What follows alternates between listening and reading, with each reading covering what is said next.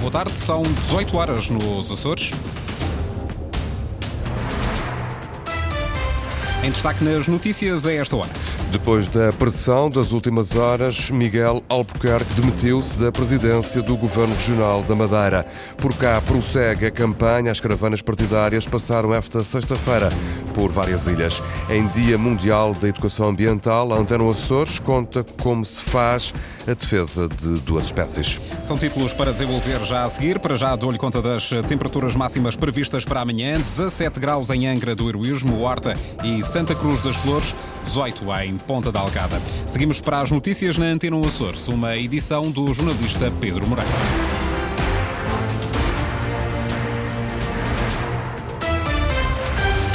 O nome do sucessor de Miguel Albuquerque é divulgado na próxima segunda-feira. Foi o ainda presidente do Governo da Madeira quem fez o anúncio há menos de uma hora depois da reunião da Comissão Política Regional do PSD Madeira. Miguel Albuquerque afasta-se do governo, pediu a renúncia do cargo de presidente. Para mim, a Madeira e os madeirenses, a quem servi durante 30 anos, estão e estarão sempre em primeiro lugar. É por isso que pedi à Comissão Política esta reunião no sentido de encontrarmos uma outra solução para liderar o governo de coligação com o Partido Social Democrata da Madeira encabeça. Deliberou-se, neste seguimento, convocar para a próxima segunda-feira o Conselho Regional do PSD Madeira, o qual aprovará o nome da pessoa que será proposta para liderar o governo da Madeira, que tem suporte na coligação, no quadro parlamentar, entre o PSD e o CDS, com apoio parlamentar do PAN pedido de demissão de Miguel Albuquerque há pouco na cidade do Funchal. Ele que até sexta-feira dizia que, durante grande parte do dia de hoje, dizia que querer manter-se na presidência do governo, apesar da investigação judicial de que é alvo. Questionado sobre o que o fez mudar de ideias, Miguel Albuquerque não apontou o seu partido, nem a nível nacional nem regional, mas à posição assumida pelo PAN. O PAN ameaçou romper o acordo parlamentar caso Miguel Albuquerque não saísse? Foi obviamente as circunstâncias, porque quando eu disse que não me metia, tinha um quadro de estabilidade parlamentar que permitia governar. Como esse quadro se alterou, eu tenho que pensar na Madeira e tenho que pensar na estabilidade e no progresso do nosso povo. Muito obrigado pela vossa atenção. E mais não disse, explicações sumárias de Miguel Albuquerque, que renunciou esta tarde, cerca das 5 da tarde, hora dos Açores, ao cargo de presidente do Governo Regional da Madeira. Minutos antes desta demissão de Miguel Albuquerque, em Ponta Delgada, os dirigentes do PAN já tinham abordado o caso. Ora, a líder nacional, Inês Souza Real, deixou claro que o partido exigia a demissão de Miguel Albuquerque, que o PAN está disponível mesmo assim para manter o compromisso governamental que tem com os chefes-democratas madeirenses, desde que o presidente de missionário não faça parte da nova solução. Já antes, Pedro Neves, líder do Açores, tinha falado sobre o caso e mostrou-se com poucas dúvidas. Eu respeito a autonomia da Madeira e respeito os meus colegas do PAN Madeira relativamente às decisões, mas poderia dizer que se fosse aqui nos Açores e se olhasse para o presidente do governo, José Manuel Bolieiro, o antigo presidente do governo, Vasco Cordeiro, nós teríamos, obviamente, a mesma resposta e que não haveria eh, sequer condições governamentais governamentais nem políticas para essas pessoas continuarem. Nós temos que ser coerentes com aquilo que nós defendemos e por isso eh, há presunção de inocência, sem dúvida, mas quando uma pessoa deixa de ser suspeito para ser arguído, tudo muda e obviamente que o PAN não pode nunca, e se fosse nos Açores, apoiar uma pessoa do qual eh, é arguído.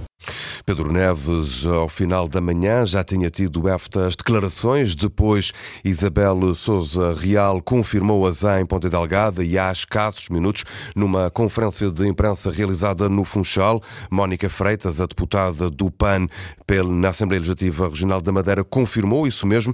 O partido está disponível para manter o compromisso de governo com os sociais-democratas, mas há uma clara eh, garantia, não com Miguel Albuquerque, nem com ninguém que esteja envolvido no processo judicial que, entretanto, decorre. Na campanha propriamente dita, o PAN saiu às ruas de Ponta Delgada esta tarde e Sandra Pimenta não faltaram apelos ao voto. Olha, se a sua causa for alguma destas, já sabe. Ser o nosso candidato e as nossas propostas também para o dia 4 de fevereiro. Espero que pelo menos vão votar, independentemente de quem votem. E para Animals and Nature. So... Yes, I love it. Thank you. Os apelos sucediam-se em várias línguas até, mas o fraco movimento nas ruas do centro centro de Ponte Delgada dificultava a tarefa de tentar amelhar mais uns votos.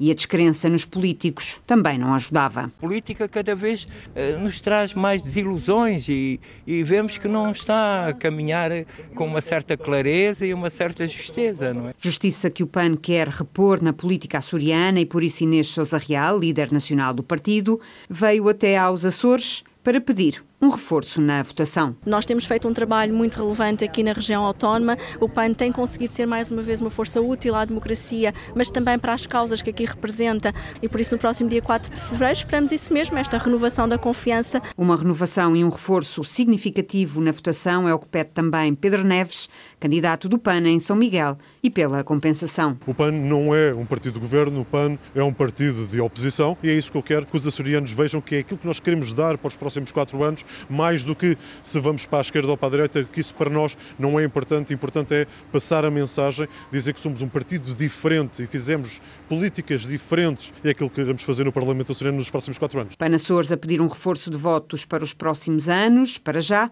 e a uma semana das eleições, o máximo que conseguiu foram votos, mas de boa sorte. Que seja feliz. Obrigado também por olhar para a nossa natureza, como também é preciso olhar para os nossos animais e também conterrâneos. E isso é, é, importante, é importante. Só desejo boa sorte. Muito obrigado. Eu agradeço. A boa sorte dada por algumas pessoas na Baixa de Ponta Delgada ao líder porta-voz do PAN no arquipélago. Ora, PAN em São Miguel, iniciativa liberal por seu lado tem estado por estes dias de visita às ilhas do Triângulo.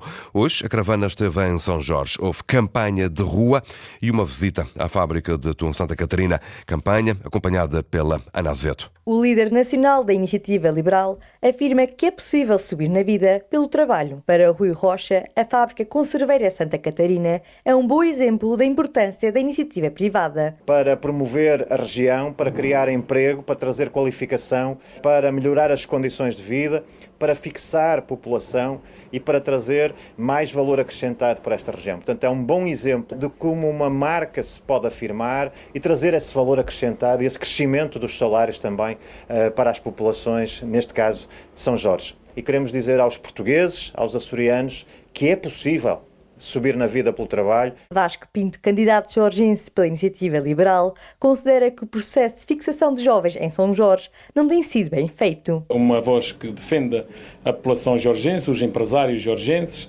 Eh, infelizmente, isso não se tem verificado. A nossa preocupação, como já disse, prende-se com a fixação de jovens. Não tem sido um processo eh, bem conduzida em São Jorge. Vasco Pinto afirma ainda que, apesar da mudança de liderança do governo, os problemas são os mesmos. Nomeadamente, eh, a transversal eh, Urgelina Santo António, a questão do Porto do Topo, que foi mal projetado e só agora é que, é que vão arranjar uma solução ao fim de três anos. As gruas de apoio aos pescadores na freguesia das Manadas já não têm qualquer tipo de manutenção há sete anos. As outras gruas no resto da ilha estão sempre a variar. É um problema constante para os pescadores, para os operadores de marítimo turísticas e uh, nada disso foi resolvido. Em São Jorge, a Iniciativa Liberal fez ainda campanha de rua e contactou com a população para apelar ao voto.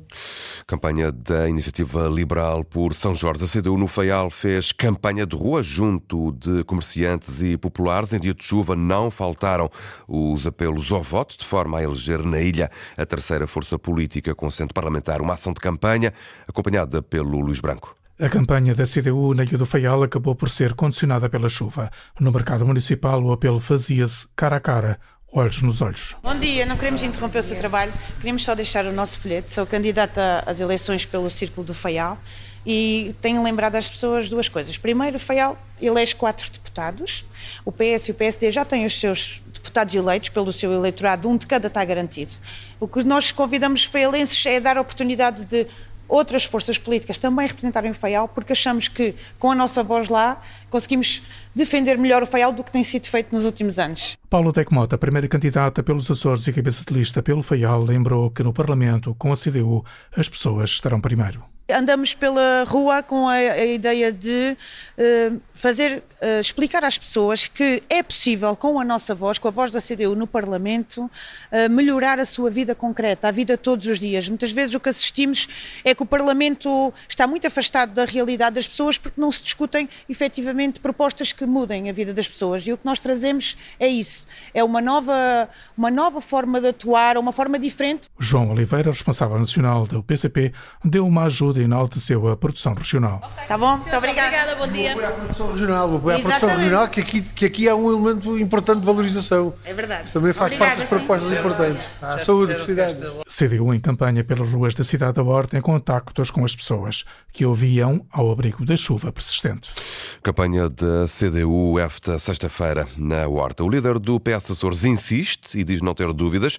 Se voltar a acontecer o cenário eleitoral de 2020, o Chega estará no governo com a coligação PSD-CDS-PPM. Vasco Cordeiro tem insistido na pergunta se a coligação leva ou não o Chega para o governo. José Manuel Bolheiro tem contornado a questão. O líder do PS Açores faz a sua interpretação com base no que aconteceu há quatro anos. Em 2020, numa entrevista salvo erro ao Açoriano Oriental, ele recusou que faria acordo com o Chega. Acabou fazendo. Neste caso, ele nem sequer recusa fazer acordos com o Chega, o que para mim significa que é mais do que certo que se se repetir o cenário de 2020 e for necessário o Chega para o PSD a coligação chegar ao governo, claramente que o acordo está feito. Quem quiser um governo regional composto pelo Dr. Bolheiro, o Dr. Artur Lima, o Dr. Paulo Estevão e com o Chega lá dentro, sabem quem é que tem que votar. Quem achar que o governo regional dos Açores não deve ter o Chega no governo, vota no PS. Declarações de Vasco Cordeiro feitas esta sexta-feira à margem de um encontro com o Sindicato Democrático dos Professores. A campanha do JPP está no Faial. O Juntos pelo Povo diz que a ilha não pode ficar a pensar apenas nas grandes obras. O porta-voz desta ideia foi o coordenador regional Carlos Furtado. Tem acontecido para o Faial é que criam-se quimeras inatingíveis ou dificilmente atingíveis. E enquanto elas não acontecem, depois não acontece nada. A, a, a, situação que está a falar do aeroporto da Horta, do porto da Horta, são realidades da, variante, da segunda fase da variante, são realidades que já vimos falar há muitos anos. Mas enquanto elas não acontecem, parece que não existem problemas de outra ordem.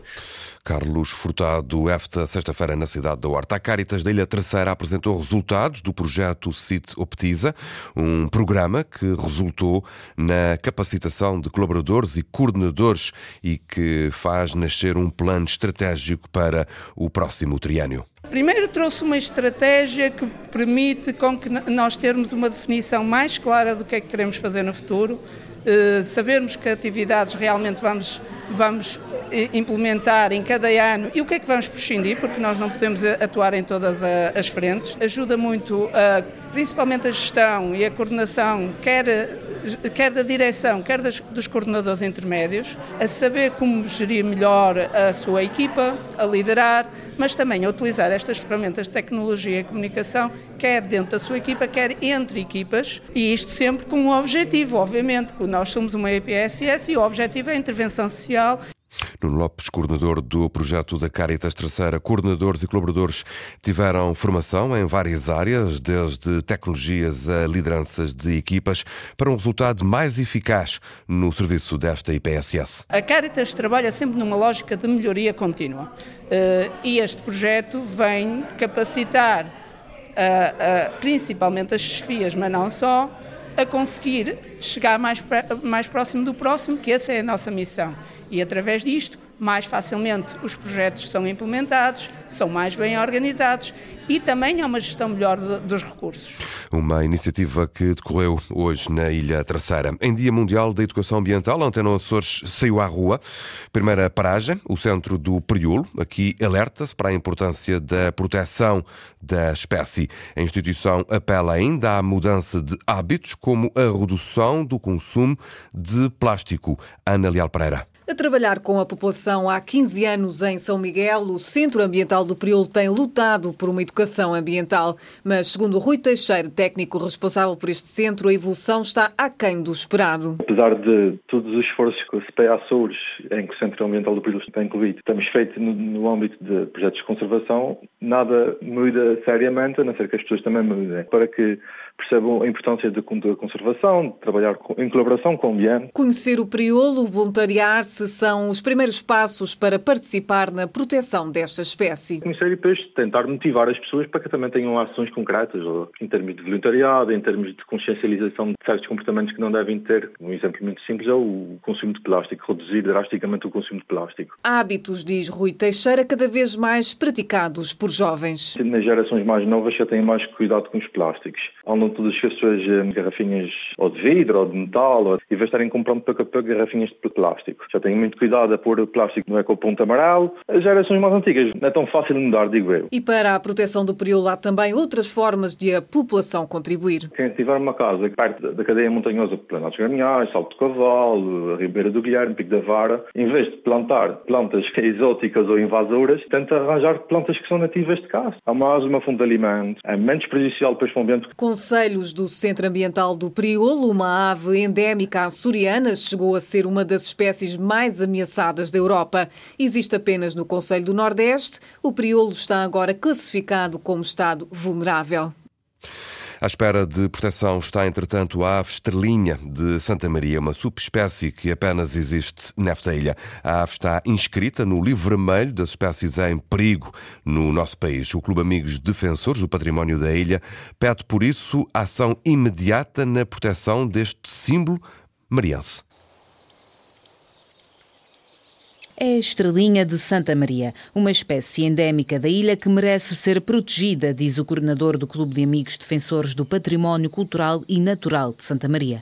José de Melo lembra o caminho percorrido em defesa do Priolo, no Nordeste, e pede os mesmos recursos para conservar a estrelinha e o seu habitat. Nós queríamos, de alguma forma, fazer um paralelismo embora salvaguardando as, as devidas diferenças e especificidades da estrelinha Santa Maria, porque para salvaguardar uma espécie não se pode fazer uma cópia relativamente à outra, mas nós queríamos fazer esse paralelo, nomeadamente em termos de atenção política, em termos de valorização, vincando que não há espécies de primeira nem espécies de segunda. Com o passar do tempo, houve avanços e recuos para um plano de salvaguarda desta ave. Nada se concretizou, mas há coincidências felizes. Neste momento, estamos muito satisfeitos porque está em curso um projeto que é o Live Snails, patrocinado pela União Europeia, que é para proteger e salvaguardar três espécies de moluscos terrestres que são endémicos da Ilha de Santa Maria. E de uma forma indireta, esse projeto de Life Snails vai subsidiar a salvaguarda e a proteção da estrelinha de Santa Maria, ao fazer a reintrodução de espécies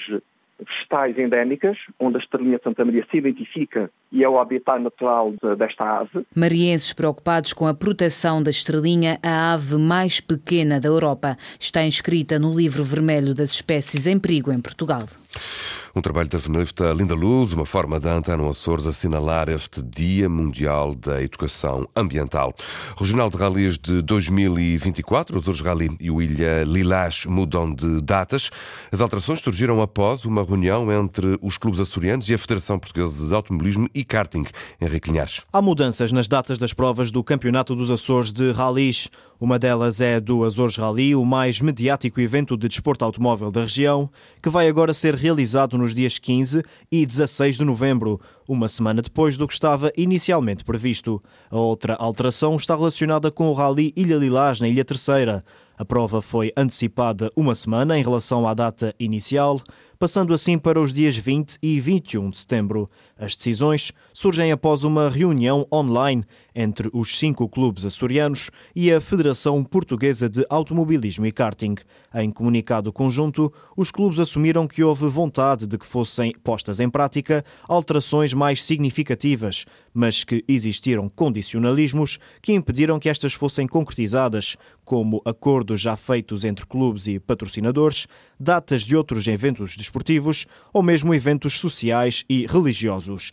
Na altura em que foi divulgado pela FPAC o calendário do campeonato, alguns pilotos manifestaram-se contra o figurino, criticando o facto deste alternar entre provas de asfalto e terra. Um mês depois, após reunião entre clubes e federação, a ordem das provas mantém-se. Alteram-se somente as datas do Azores Rally e do Rally Ilha Lilás. Já são conhecidos no futebol júnior os castigos aplicados aos jogadores dos júniores do Rapto Peixe e do Santa Clara na sequência das agressões no jogo do Campeonato de São Miguel realizado no campo do Bom Jesus a 2 de dezembro. António Carreiro do Rapto Peixe recebeu o castigo mais pesado, 12 jogos de suspensão para o jovem de 18 anos, conforme está expresso no comunicado do Conselho de Disciplina da Associação de Futebol de Ponta Delgada. Já Leandro Souza, também do Rapto Peixe, foi alvo de seis jogos de suspensão suspensão, enquanto Carlos Santos, do Santa Clara, recebeu cinco jogos de castigo. Pedro Moreira, com as notícias da região às 18 horas. Recordo que a informação está em permanência online. Aceda a cores.rtp.pt ou ao Facebook da Antena 1 Açores.